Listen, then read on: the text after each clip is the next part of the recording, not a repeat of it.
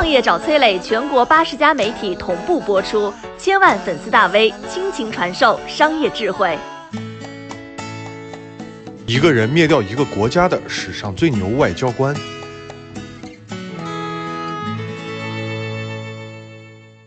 在中国五千多年的历史长河当中，能征善战、青史留痕的名将数不胜数。关于他们的精彩故事也不胜枚举。但是你可能不知道，早在唐朝的时候，就曾经有一个名不见经传的小人物，凭借自己的一己之力，征服了整个印度半岛，实现了一人灭一国的壮举。公元六世纪初，李渊结束了华夏大地割据纷乱的局面，建立了大唐王朝。到他的儿子李世民当上皇帝之后，更是励精图治，开启了贞观之治，让唐朝的实力达到了顶峰。国力日盛之后，李世民就派出了王玄策带领使团出访西域和印度半岛。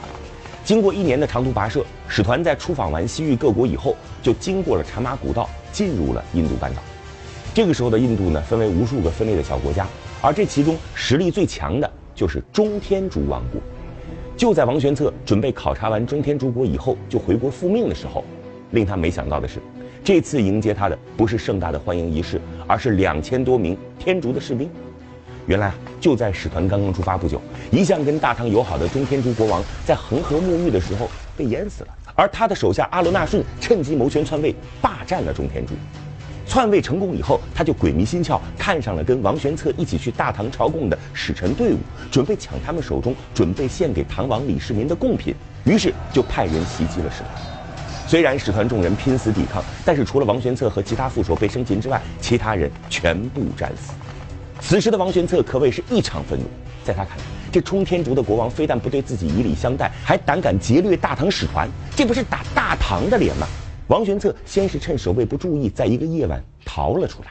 按照一般人的做法，这个时候好不容易逃回来了，就应该立即跑回长安，跟李世民哭诉自己的悲惨遭遇，是吧？然后等着唐朝大军踏平中天竺就行了。不过王玄策这个人呢，是一个不喜欢记仇的人。如果真的回去向李世民告状，等唐朝大军过来，这一来一回怎么也得两年时间，他等不了这么久。他不记仇，他直接报仇。于是呢。王玄策从中天竺跑出来之后，没有回到长安，而是直接到了吐蕃，并以大唐的名义向包括吐蕃在内的西域诸国下达了征集军队的诏书。这个时候的吐蕃实际上掌权人松赞干布刚刚迎娶了大唐的文成公主，跟大唐的关系非常好，于是指派了一千五百名精锐的士兵给他。与此同时，收到诏书的尼泊尔也派出了七千人听他的调遣。有了兵马的王玄策立即就带着他们向中天竺的都城察伯杀了过去。这个时候。阿罗那顺还沉浸在打劫成功的喜悦当中。当他听说王玄策带着大军来复仇了，顿时就懵了。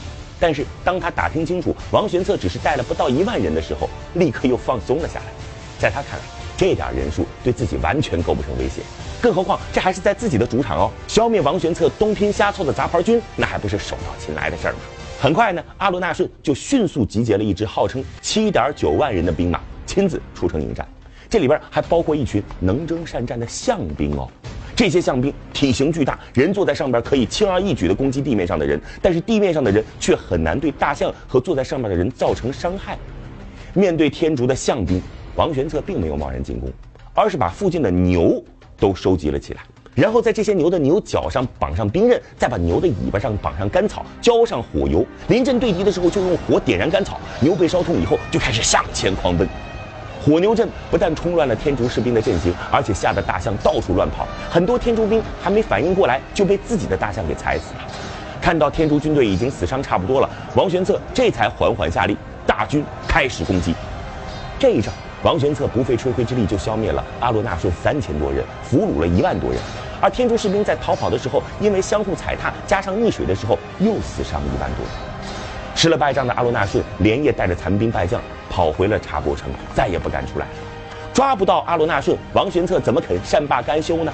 哎，既然你不出来，那我只好打进去喽。于是呢，他一边让手下的士兵把察伯城围个水泄不通，一边教他们怎么制作大唐常用的工程车、弩车和云梯这些先进的工程武器。当王玄策让手下推着工程车缓缓靠近察伯城城墙的时候，站在城墙上的阿罗那顺和他手下的士兵全都傻眼了。他们从来没有见过这些东西，更不知道怎么对付他们。就这样，察伯城三天就被王玄策带领着士兵给打下来。事实证明，阿罗那顺这个人虽然打仗能力一般，但是逃跑技术却是一流哦。这次王玄策虽然攻下了茶钵城，又杀了上万天竺的士兵，但是阿罗那顺还是趁乱逃跑了。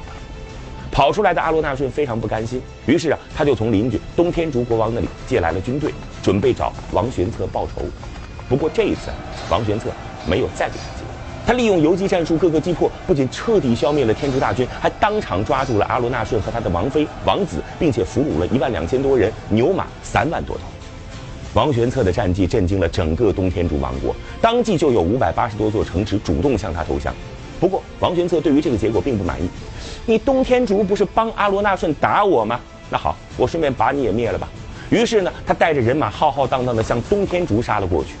东天竺的国王听到这个消息，当即被吓破了胆，赶紧再拿出三万牛马犒劳王玄策手下的将士，还送上各种奇珍异宝，表示愿意臣服大唐，永远跟大唐修好。王玄策这才放过东天竺，撤兵回国。